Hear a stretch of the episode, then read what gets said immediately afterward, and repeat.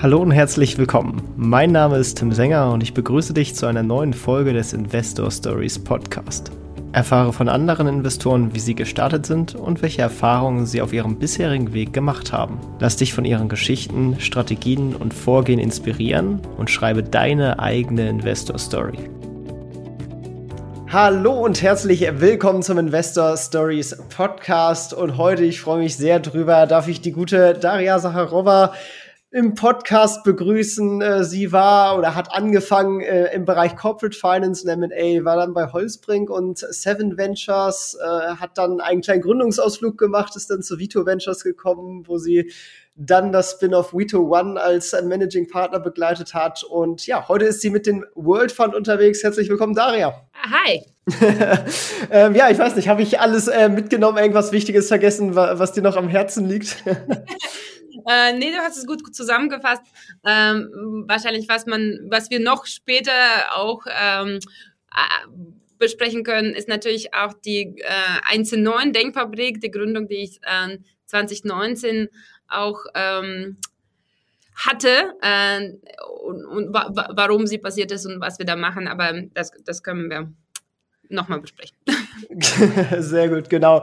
Ähm, ja, man, man hat jetzt quasi in der Einleitung ja auch schon äh, erkannt, äh, obwohl vielleicht gebe ich erstmal noch mal den Hinweis. Wir haben ja auch tatsächlich schon mal einen Podcast für, für meinen Erfolgsgeschichten-Podcast eingenommen, wo wir auch so ein bisschen äh, genauer auf deine Karriere an sich gesprochen haben. Heute ja eher quasi mehr der Investment-Fokus. Ähm, aber ich kann das Interview auf jeden Fall empfehlen und verlinke das auch noch mal in den Shownotes. Äh, schaut da auf jeden Fall oder hört da auch jeden Teil gerne mal rein. Und jetzt hat man in der Einleitung auch schon äh, festgestellt, du bewegst dich in der Venture Capital Welt, also Startup Investments. Ähm, ja, vielleicht steigen wir genau an, an, an der Stelle einmal ein. Ähm, warum gerade Venture und, und was fasziniert dich vielleicht auch äh, an dieser Asset-Klasse? Ja, sehr gerne. Ich glaube, es sind natürlich mehrere Aspekte, äh, aber zum einen finde ich ähm, dass man als Venture Capitalist natürlich das absolute Privileg hat, mit unfassbar spannenden Persönlichkeiten zusammenzuarbeiten, sei es auf der Gründerseite äh, oder aber auch auf der Partnerseite. Ähm, es ist schon tatsächlich schon auch ein Bubble ähm, und oft merke ich selber, wie, wie viel Inspiration man äh, selbst dadurch bekommt, dass man wirklich, wir machen ja nicht aktiv ähm, äh, die, also auch wenn wir investiert sind, äh, sind wir ja keine aktiven Rolle äh, als, als VCs, aber eben ähm, zumindest im, äh, in, in, zu beobachten und, und, und ein Teil dessen zu sein, wie, wie fantastische Gründer eben die größten Weltprobleme lösen wollen und äh, manchmal auch ein bisschen verrückt sind, das finde ich sehr, sehr cool. Ja, da, das ist äh, wirklich auch was, was mich an dieser Asset-Klasse sehr, sehr reizt und, und, und warum ich die sehr viel Spaß habe, die, die Szene sehr genau zu verfolgen. Man sieht einfach unglaublich viel Neues. Ähm, vielleicht, um, um unseren Hörern auch noch mal so ein paar äh, Venture Basics äh, mitzugeben. Ähm, vielleicht magst du einmal so ein bisschen Venture Capital abgrenzen und, und, und quasi äh, was quasi die, die Investment-Hypothese ist ja so eine Art Private Equity Investments, also nicht so gerade zugänglich für, für den klassischen Privatanleger, der hier gerade zuhört. Ähm, und, und, und wie quasi dieses Investment auch von, von Laufzeit her und von Ablauf her äh, so ein bisschen ausmacht. Ja, klar, sehr gerne. Also Venture Capital gehört ähm, zu der als Assetklasse zu der ähm, zu alternativen Assetklassen. Ähm, das sind normalerweise geschlossene Fonds, die über mindestens zehn Jahre im Durchschnitt laufen. Innerhalb von diesen zehn Jahren ähm, eben investieren die Anleger, professionelle Anleger, es ist kein Retail, sondern man ähm, meistens sind es äh, dafür qualifizierte oder aber institutionelle Anleger wie zum Beispiel Pensionskassen oder Versicherungen investieren eben oder ähm, committen das Kapital am Anfang der Laufzeit und innerhalb der vier, fünf äh, Jahre der Investitionsperiode investiert das Management des Fonds in ähm, Startups, in junge Unternehmen. Äh, Gibt es unterschiedliche Phasen, sehr früh oder auch Scale-Ups. Ähm, unterstützt diese dann im, im Portfolio-Management äh, beim Wachstum und in den letzten Jahren eben wird äh, dann äh, verkauft durch Exits, die können an, ähm, an der Börse stattfinden, die können auch an, an, an, an Corporates verkauft werden als Trade Sale. Äh, aber am Ende des Tages geht es darum, im Geschäftsmodell eines Venture Capital Fonds eben äh, das Geld oder die Investitionen in junge, ähm, sehr schnell wachsende, ähm, aber dann auch äh, riskante Unternehmen zu investieren, um eben einen ähm, hohen Return am Ende der Laufzeit zu gewinnen. Ähm, das ist so im Basis äh, Venture Capital. Ich glaube, in Abbringung zu Private Equity, im Private Equity Bereich geht es ähm, vor allem um bestehende Unternehmen. Ähm, und ich glaube, das Risiko-Rendite-Profil ist einfach ähm, ein wenig anders. Auf jeden Fall. Also ich glaube, so da man, man kann ja durchaus sagen, so, dass man irgendwie dann doch irgendwie eins von, von zehn das nur schafft und, und man gerade auch so einen unglaublichen Hit-Verzehnfacher braucht, so einen Fund-Returner, also ein Investment, was man tätigt, was dann alleine schon quasi den, den ganzen Fonds wieder reinholt und äh, wenn man dann am besten noch eins oder so hat, äh, da, dadurch kommt dann diese spannende Überrendite auch zustande. Genau, genau. Wie du sagst, also so neun von zehn ist so ein Pi mal Daumen natürlich. Ähm, gibt es unterschiedliche Investmentstrategien als Venture Capital Fonds, wo du auch die Rendite ähm, hedgen könntest oder ein bisschen das Portfolio diversifizieren in dem, wie man Portfolio strukturiert. Aber am Ende des Tages es ist ein äh, High-Risk, High-Return ähm, Investment. Das hast ja auch ja bei, bei diversen äh, Venture Capital äh, Investoren Erfahrung gesammelt. Ähm, vielleicht magst du mal so ein bisschen die, die Reise beschreiben, äh, wie, wie, wie du reingekommen bist und ähm, ja, was dann vielleicht auch so ein bisschen die Unterschiede waren bei deinen verschiedenen Stationen. Ja, sehr, sehr gerne. Ich glaube, die Reise hat für mich schon 2002 begonnen.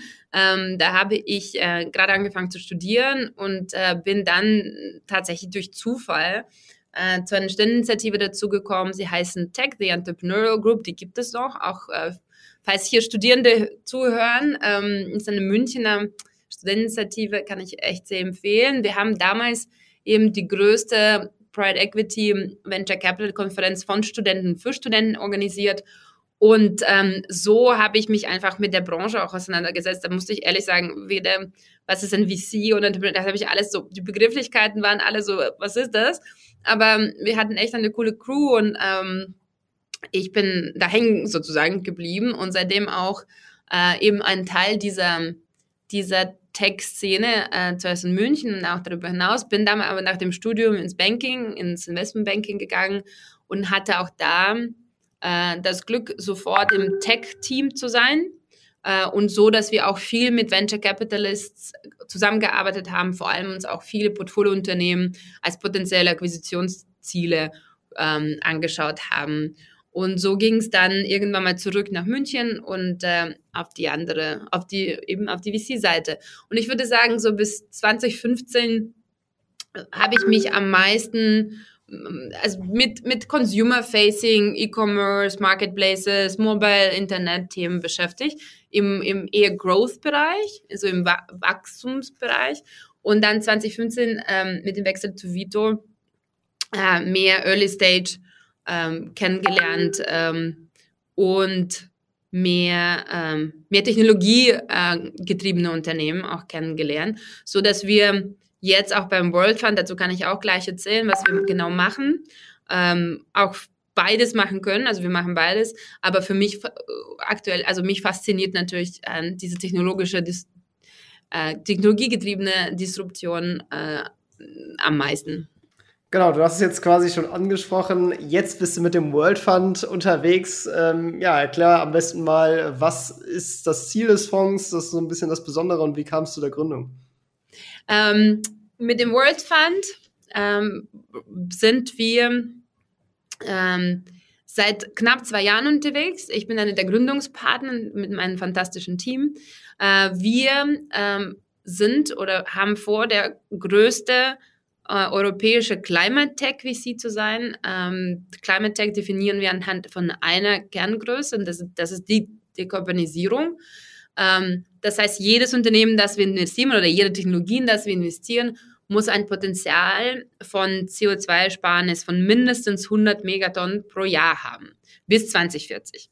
Äh, 100 Megatonnen pro Jahr ist äh, relativ viel. Es ist ungefähr ein Achtel Deutschlands. äh, oder aber auch 20 Millionen Solarpanels.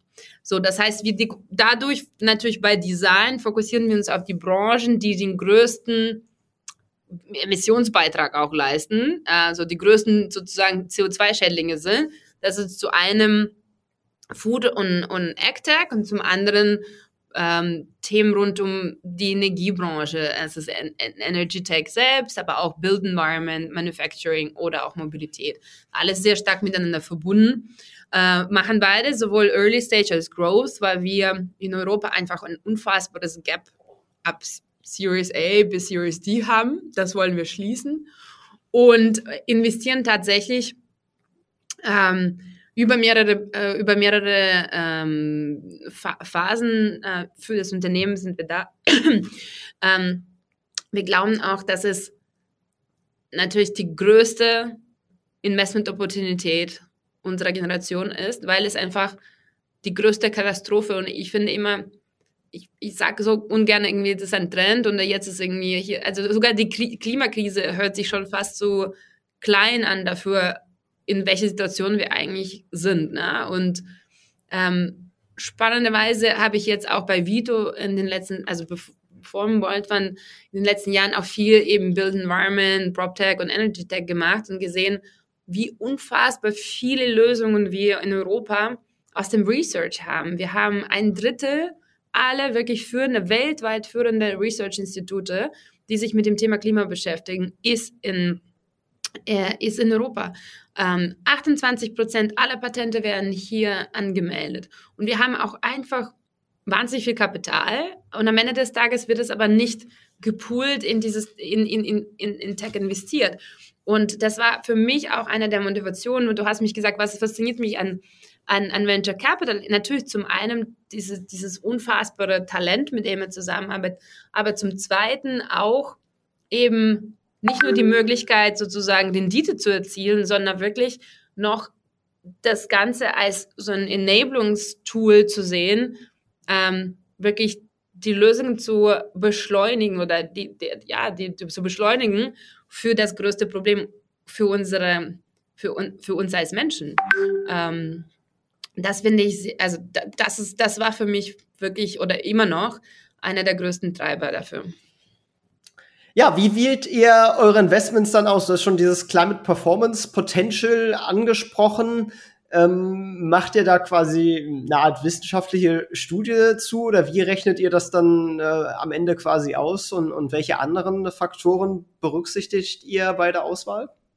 Ja, also tatsächlich ähm, sehen wir eben äh, die Kennzahlen CPP, Climate Performance Potential, als eine Finanzkennzahl und haben dafür eine quantitative Methode, äh, Methodik äh, entwickelt, zusammen mit einem wissenschaftlichen Beirat, den wir ins Leben gerufen haben und einigen Industriepartnern. Ähm, das nehmen wir wirklich sehr ernst und sind da auch sehr rigoros äh, in dem, wie wir eben die erste Auswahl der Startups äh, vornehmen. Äh, das heißt, das ist so der erste äh, Filter äh, in dem Trichter. Danach geht es wirklich ins eingemachte VC-Geschäft. Ähm, wie groß ist das Problem und ob ist die Lösung signifik äh, eine signifikante Lösung für dieses Problem und, und, und signifikant besser als der Wettbewerb? Ähm, was ist das zugrunde liegende Geschäftsmodell? Wie ist die technologische Defensibilität? Wie ist natürlich das Team? Wer steht dahinter? Vertrauen wir diesem Team auch komplementäre und relevante Skills zu haben und dann, dann wirklich den notwendigen Drive, eben die Extrameile zu gehen? Und wo stehen sie heute? Also all das ähm, gehört zu unserer Due Diligence dazu, wie bei jedem anderen, also nicht climate-fokussierten Fonds.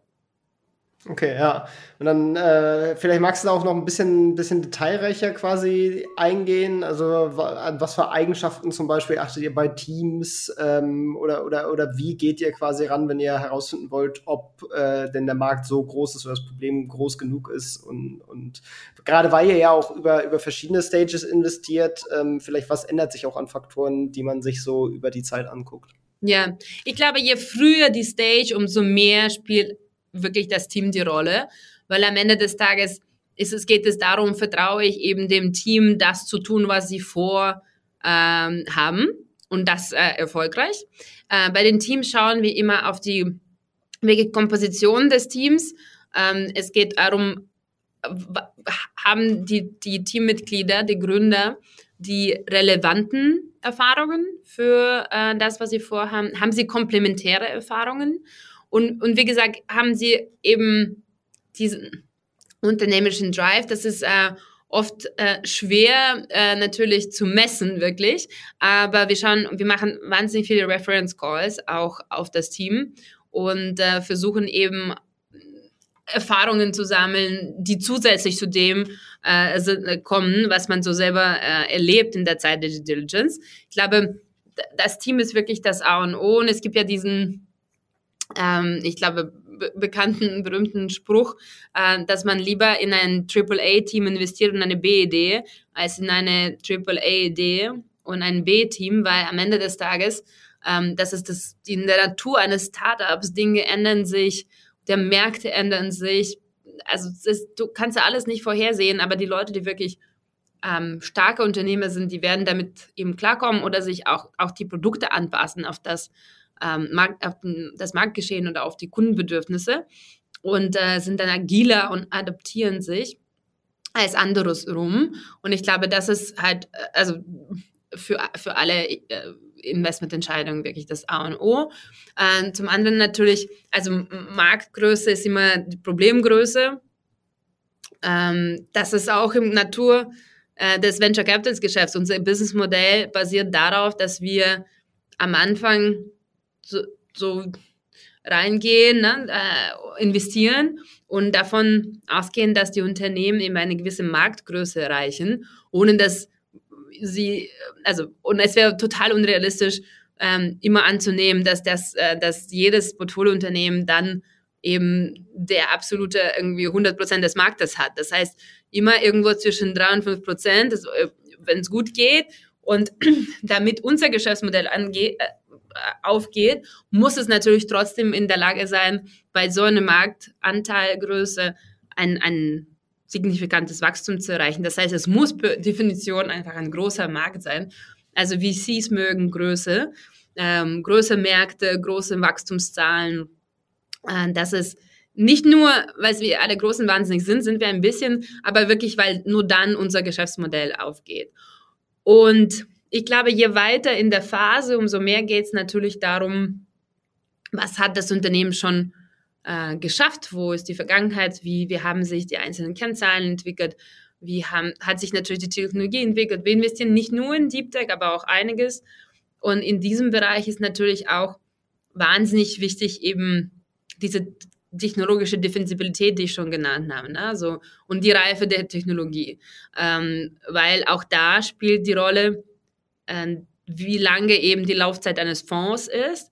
Das heißt, es gibt wirklich umfassend spannende Ansätze in der Wissenschaft, aber wenn sie so ganz am Anfang in, in, in, in so Forschungs- und Entwicklungsphase sind, würde es für uns einfach als VC nicht passen, weil wir müssen in der, innerhalb der Laufzeit wirklich auch äh, die Unternehmen verkaufen können.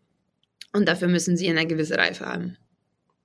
Ja, das äh, war schon mal ein, ganz guter Überblick. Dann äh, steigen wir doch jetzt noch mal ein weiteres Level tiefer ein und, und schauen auf die Investments, die ihr schon getätigt habt. Äh, vielleicht magst du äh, die einfach mal so ein bisschen äh, vorstellen. Sind ja auch teilweise so ja, Sachen dabei, die man jetzt nicht direkt erwarten, äh, erwarten würde. Ähm, und das, das finde ich nicht besonders spannend, äh, was dann nämlich bei euch jetzt ins Portfolio geschafft hat. Ja, sehr gerne. Also nochmal zur Erinnerung.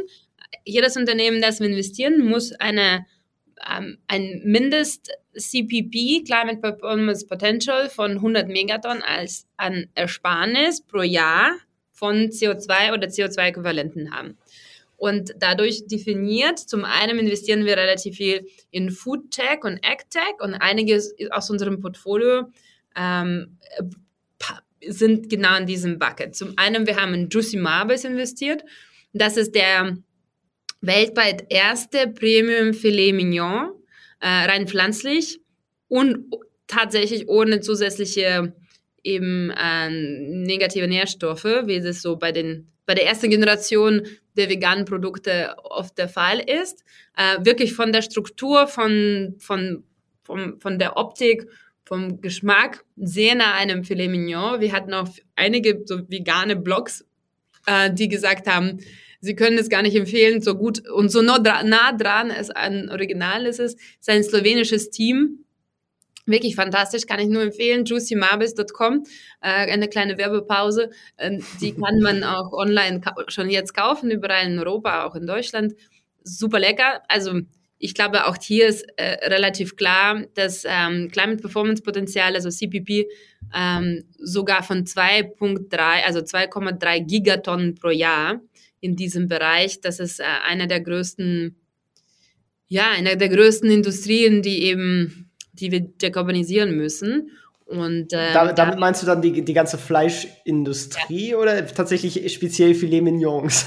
nee, ich meine tatsächlich die Beef, äh, also die, die Rinder, äh, hm. der Rindsegment. Okay, ja.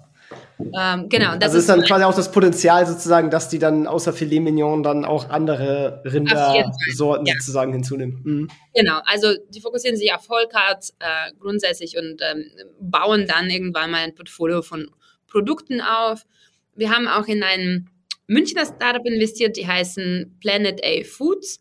Äh, das ist eine, äh, ein, ein Deep Tech, Deep Tech slash Climate Tech slash Food Tech Unternehmen, Sie ähm, haben eine äh, exzellente äh, Precision Fermentation Plattform aufgebaut, wo sie mit dem ersten Use Case ähm, wirklich die Kakaobohne und den Kakao äh, Butter ähm, im Labor äh, kreieren können, ohne eben äh, die äh, ganzen eben, also äh, eigentlich genau um die Supply Chains und die Produktion vor Ort ähm, zu disrupten. Ähm, tatsächlich alleine in diesem Bereich können sie dadurch ähm, über 120 Megatonnen pro Jahr sparen. Das ist, man denkt bei Kakaoherstellung, also bei Schokoladen, also Schokolade ist ja nur ein Produkt, aber bei Kakao äh, denkt man oft an Kinderarbeit und das ist absolut auch der Fall. Aber tatsächlich werden unfassbar viele Regenwälder ähm, dafür eliminiert und sie lösen dieses Problem. Spannend, ja, das, das ist natürlich eine Riesenindustrie und gerade Kakao ist natürlich auch ähm, regelmäßig ja in den Nachrichten, ähm, also was heißt regelmäßig in den Nachrichten, aber äh, die, die negativen Impacts, das, das Fairtrade ist ja auch. Äh, ein großes Thema geworden. Also da, da, da ich glaube, da sieht jeder auch, dass das ein, ein riesiger potenzieller Markt ja, ist. Auf jeden Fall. Und dann geht es natürlich auch in die andere in die anderen Produkte. Ähm, sie, ähm, also wirklich sehr, sehr spannend. Äh, wir haben auch in Freshflow investiert. Das ist ein KI-basiertes Software-Tool für die Planung und Bestellung von Fresh, äh, Frischware in Supermärkten, im Retail. Tatsächlich auch hier ist es so, dass ähm, das meiste wirklich manuell geplant und bestellt wird und dadurch natürlich auch eine äh, ziemlich große Menge an Müll produziert wird. Und ähm, die Freshflow-Gründer haben ein exzellentes Produkt, also so ein Prediction-Modell aufgebaut, was dann auch mit, ähm, mit mehr Nutzung natürlich immer mehr, also Algorithmen mehr trainiert werden, noch genauer werden. Ähm, und ähm, nutzen Technologie eben, um, um das ähm, ja, Frischwaren-Waste-Thema anzugehen. Äh, wir hatten ja auch schon in Recap investiert, in, in noch ein anderes Münchner Startup, da sind wir schon aber auch ausgestiegen. Trotzdem möchte ich gerne sie erwähnen, weil es ist auch ein klasse, klasse Produkt und auch der absolute Nummer eins in Deutschland. Ähm, es ist eine Plattform für Reusable Plastics. Ähm, man kennt sicherlich die Cups, äh, die, äh, die hat man jetzt mittlerweile ziemlich viel in den Shops zu sehen. Ich glaube, die gibt es sogar bei uns in der Firma in der Cafeteria. Nein, das kann sein. Sie arbeiten auch mit B2B-Kunden. Ähm, so mintgrünen, äh, vor allem dafür äh, stehen sie und ähm, auch, auch eben in diesem Bereich. Und dann auf der anderen Seite einige Startups in dem eher aus dem Deep Tech-Bereich. Ja, ja, dann äh, kommen komm meine äh, Lieblingsunternehmen. Äh, ich ich, ich finde sie zumindest äh, besonders spannend, weil äh, ich, ich, ich sie nicht direkt unter äh, da erwartet hätte. Äh, Deep Tech äh, und, und zwar Weltraumfertigung und Quantencomputer. Ja. ja, sehr gerne. Äh, beide meine Investments, ähm, ich finde es ähm, beide richtig ähm, wirklich unfassbar gut. Ähm, also Spaceforge ähm, ist ein, ein Unternehmen aus Wales, äh, die eine Fabrik oder Fabriken im All bauen. Und natürlich, wenn man irgendwie an Space denkt oder an, ans All denkt und dann man irgendwie Raketen vor Augen hat, sieht man immer diesen Motor und denkt man, oh mein Gott, das ist ja eigentlich alles nur also katastrophal schlecht für die Erde. Tatsächlich nicht. Also es kommt darauf an, mit welcher Rakete du hochfährst. Aber in dem Fall von Space Forge ähm, also geht es um absolut neue Herstellung von ähm, einer absolut neuen Chip-Generation. Also es geht darum, ähm, also sie fokussieren sich in erster Linie auf die Halbleiterindustrie und tatsächlich ähm, inklusive, also der ganze Full Circle von Design bis zu Produktion, bis zu zurück auf die Erde, bis zur Implementierung beim Kunden äh, in Produkte in erster Linie äh, in, der Teleko Telekommunikation ähm, sparen sie äh, über 130 Megatonnen pro Jahr an CO2. Warum ist es so? Ähm, Im All kann man einfach fast, in, also äh, sehr, sehr effizient, ähm, very low energy cost, Materialien produzieren, die überhaupt nicht produzierbar sind auf der Erde. Und ähm, das ist wirklich schon seit langem bekannt und es gibt äh, 13 Industrien, die bereits seit einiger Zeit auch dort forschen, meistens aber auf der ESS, auf der International Space Station, die wirklich nicht, sagen wir so, nicht die perfekte Konditionen bietet für, für eine ja, skalierbare Produktion. Ähm, und die Jungs von Spaceport haben eine, eine patentierte Technologie entwickelt, äh, nicht nur für die Produktion selber, aber auch vor allem für, für äh, den, also da, dafür, wie man eben die Ware dann auch kontrolliert auf die Erde zurückbringt.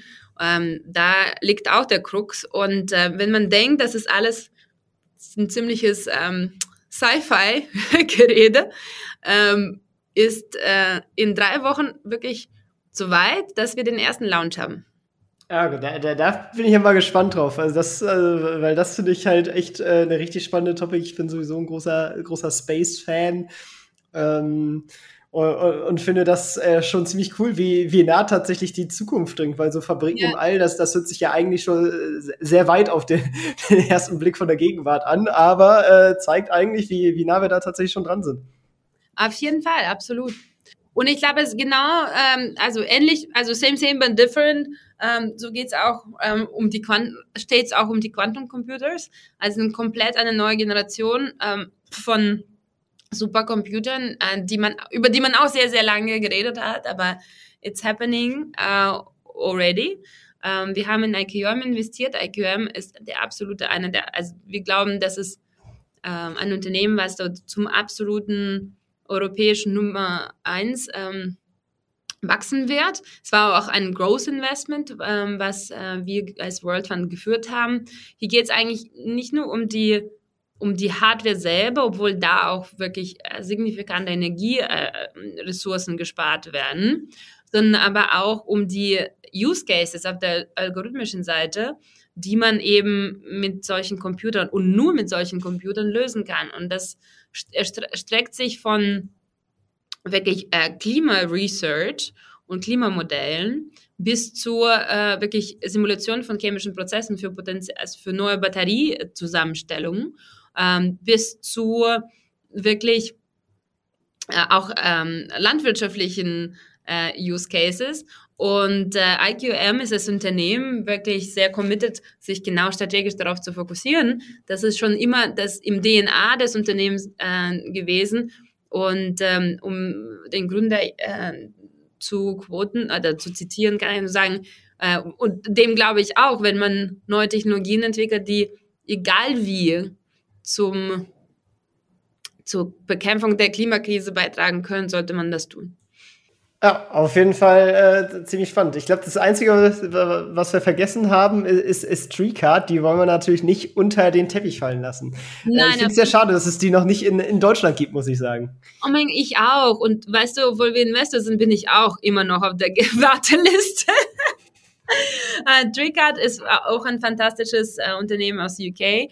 Ähm, sie ähm, bieten eine, eine holzerne Kreditkarte an, ähm, ist natürlich ein Gimmick, aber am Ende des Tages geht es darum, eine komplette Transparenz über die eigenen Ausgaben zu schaffen und diese dann aber auch äh, auf Nachhaltigkeit zu optimieren, also eben diese Messung und Optimierung. Plus ähm, arbeitet äh, Trickart mit Ecose zusammen, sodass äh, eben für, ähm, für die Ausgaben, die man selber tätigt, äh, gleichzeitig auch Bäume gepflanzt werden. Ja, das ist äh, eine ziemlich coole Sache. Also ich, ich, ich freue mich auf jeden Fall, äh, wenn es auch bei uns kommt. Ja, ähm, ich auch. Und ich glaube, was unser Portfolio auch diese Bandbreite, die du erwähnt hast, zeigt, also wir auch, aber auch die Wissenschaft glauben, dass 50 Prozent aller Technologien, die wir für die Bekämpfung der Klimakatastrophe notwendig sind, schon da sind und eben eine Skalierung brauchen und 50 Prozent müssen noch entwickelt sein. Und wir fokussieren uns eben auf die beiden Bereiche. Ja, also ich bin, ich bin auf jeden Fall äh, überzeugt äh, von eurem Konzept und, und, und finde es echt extrem cool.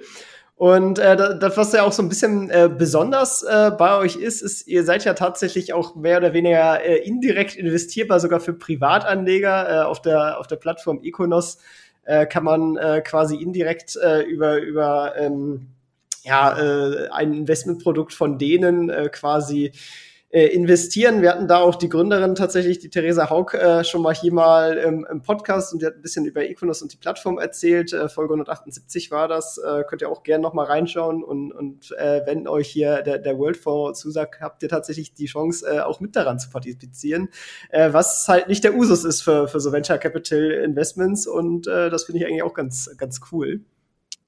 Ja, das finden wir auch super. Also das ist tatsächlich, man investiert nicht direkt in uns. Ähm, äh, wir haben dann, äh, also wir sind ein sehr stark reguliertes Finanzprodukt, was eben für den Retail-Investor nicht offen ist. Aber es gibt zum Glück langsam mehr und mehr solche Plattformen, die eben die Investments in alternative äh, Anlagenklassen demokratisieren und eben einen Weg finden, ähm, auch ähm, den Kleinanleger daran partizipieren zu lassen, was die Entwicklung in diesem Markt ist, ja.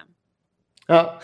Genau, deswegen äh, Link packe ich einfach mal in die Shownotes, falls ihr euch das mal anschauen wollt und, und falls euch die Daria hier so ein bisschen überzeugt hat. ähm, vielleicht auch ganz spannend nochmal so für so ein bisschen Hintergrund, ähm, äh, worauf ja Investoren, äh, gerade institutionell immer, immer sehr schauen, ist ja, ist ja, sag ich mal, sowas äh, wie, wie, wie Track Record und, und, und eigenes Commitment, äh, was man, was man einbringt. Ähm, kann man sagen, da, dass, dass ihr auch quasi als, als GPs, als, als äh, General Managing äh, Partner äh, auch durchaus signifikant äh, im Fonds investiert seid und, und vielleicht magst du auch noch mal ein paar Worte zum, zum Track Record von euch verlieren.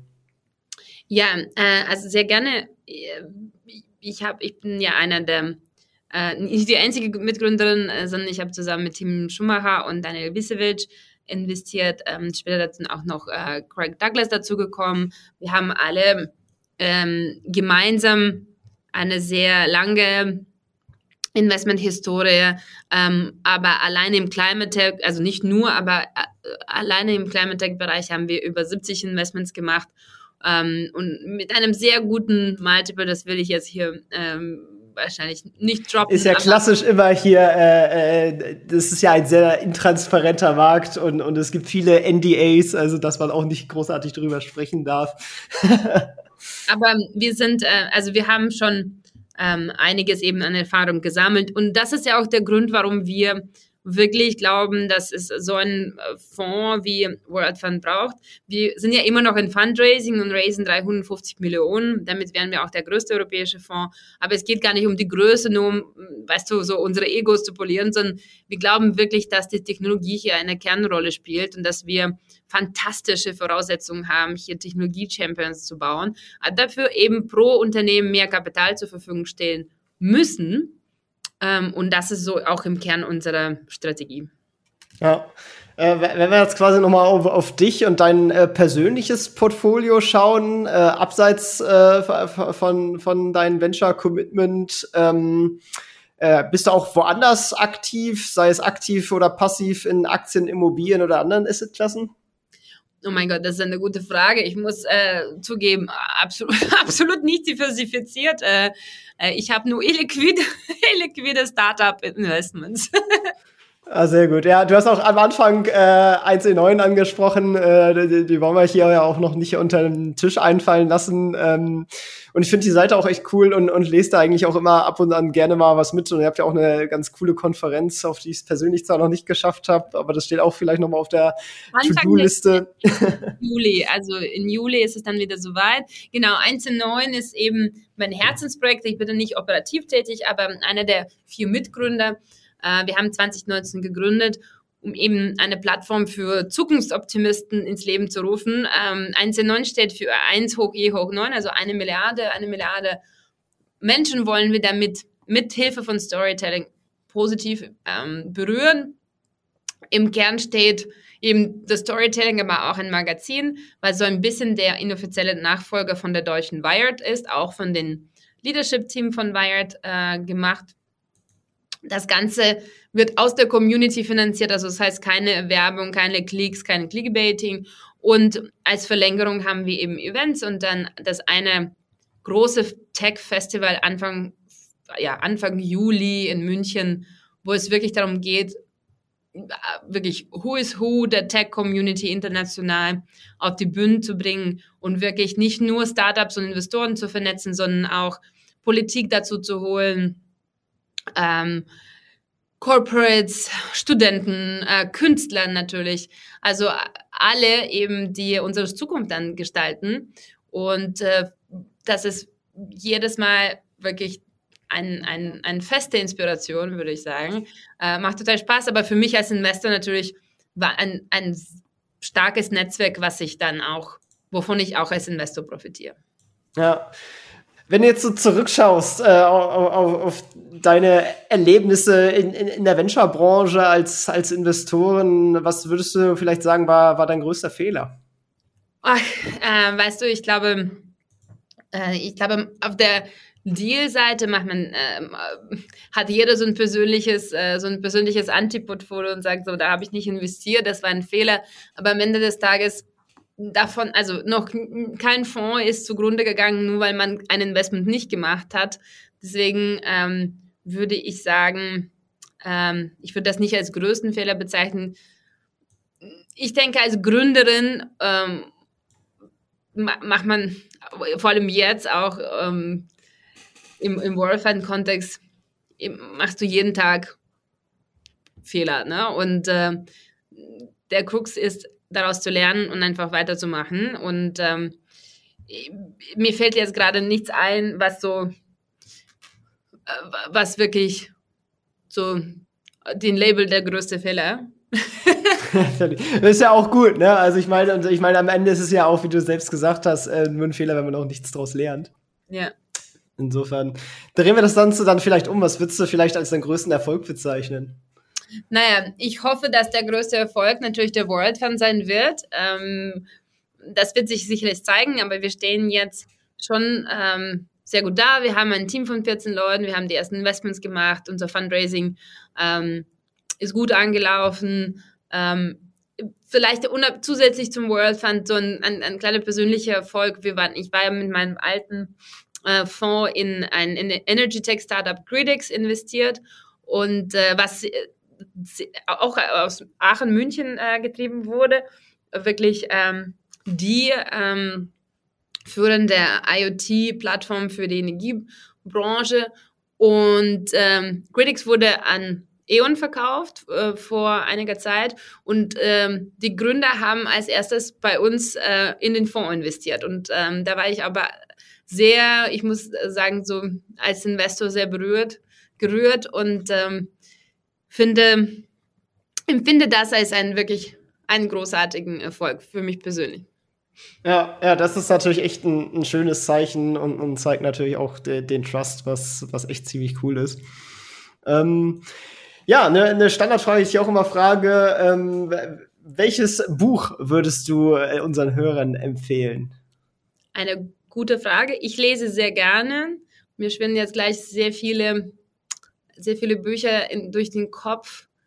Ähm, ich glaube, was, was so ich als letztes gelesen habe, ähm, was ich wirklich ähm, sehr spannend äh, fand, ist äh, hat nichts mit VC zu tun und auch nichts mit Climate Tech, aber es ist ein Buch von David Reich äh, und es heißt Who We Are and How We Got There. Und es geht darum, dass man einen unfassbaren Fortschritt gemacht hat in der Analyse der DNA und mittlerweile auch das ähm, so ein Asian DNA auch analysieren kann und auf der Basis dieser Datenpunkte eigentlich nochmal genauer unsere Geschichte der quasi der Menschenentstehung und auch der Entwicklung ähm, nachvollziehen kann. Wo kommen wir her? Wo sind wir heute? Warum? Und ich fand das wirklich, und da steht einiges in Frage, was jeder von uns in der Schule gelernt hat. Äh, ich fand das wirklich sehr, also es hat mich wirklich, also ich hatte beim Lesen echt einige Aha-Momente. Ja, das hört sich doch äh, ganz gut an. Äh, Packe ich natürlich auch in die Shownotes, also findet ihr äh, in den Shownotes. Und ähm, genau. Wenn du jetzt äh, tatsächlich äh, einen Tipp zum Investieren geben könntest äh, auf den Weg äh, von, von jüngeren äh, Venture-Investoren, äh, welcher wäre das? Ich würde immer sagen, also pff, versucht nicht jeden Trend nachzulaufen, sondern überlegt euch immer, was ist das größte Problem und ist, wo sind die größten Lösungen? Und ich glaube, das wären, und die eben von natürlich Top-Gründern dann gebaut werden. Ich glaube, das ist, ähm, wenn, also das ist für mich so der, der erste Tipp, den ich Ihnen geben würde. Man kann nicht jeden Trend mitmachen, auch nicht jeder Trend ist erfolgreich. Ja. Ja, damit sind wir tatsächlich schon am Ende angekommen. Ähm, äh, hat, hat mega viel Spaß gemacht, äh, mega cooles Projekt, mit dem ihr unterwegs seid und, und echt eine schöne Geschichte, äh, die, die du hast und, und hoffentlich noch äh, weiterhin haben wirst und, und viel Erfolg mit dem World Fund. Wenn man dich jetzt noch erreichen möchte oder mehr von dir sehen, hören möchte, äh, wo findet man dich so? Am besten zu erreichen bin ich auf Instagram. Das ist daria.saharova. Äh, nutze ich auch tatsächlich nicht nur privat, sondern vor allem um ähm, mehr Einblicke in das Leben von World Fund, von unserem Portfoliounternehmen, von, vom Wissi-Leben zu, äh, zu zeigen und ähm, versuche auch auf jede Nachricht zu beantworten. Ähm, man kann mich natürlich auch auf LinkedIn äh, finden, aber ich finde LinkedIn tatsächlich sehr noisy sozusagen oder es ist, da passiert so viel mehr, ähm, so dass äh, ja, Instagram ist der sicherere Weg. sehr gut.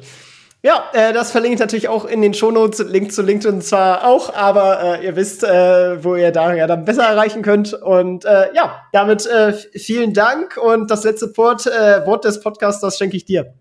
Tim, vielen, vielen Dank. Ich habe mich sehr gefreut, wieder zu sprechen. Und ähm, freue mich, wenn ich ein bisschen mehr Begeisterung für den Bereich Climate Tech bringen konnte. Ähm, das ist, ähm, ich glaube, der wichtigere tatsächlich wir müssen alle unseren Beitrag leisten und ähm, ich bin mir sicher, wir kriegen das hin. Sehr cool. Dann ciao, ciao. Ciao, ciao. Das war's auch schon wieder mit dieser Podcast-Folge. Ich danke dir ganz herzlich fürs Zuhören. Wenn dir der Podcast gefallen hat, würde ich mich sehr freuen, wenn du ihn mit einer Bewertung auf iTunes unterstützt. Außerdem möchte ich dich gerne dazu einladen, der Investor Stories Community auf Facebook beizutreten. Hier hast du einen Austausch mit Gleichgesinnten und professionellen Investoren, die selber ihren Weg in die Freiheit der Finanzen gegangen sind und von ihnen kannst du lernen oder auch selber andere Leute bereichern und zudem ist dort Feedback zum Podcast immer willkommen. Um ganz schnell dorthin zu gelangen, kannst du auch einfach investor-stories.de slash community eingeben. Ich freue mich, wenn du auch beim nächsten Mal wieder dabei bist. In diesem Sinne, alles Gute, dein Tim.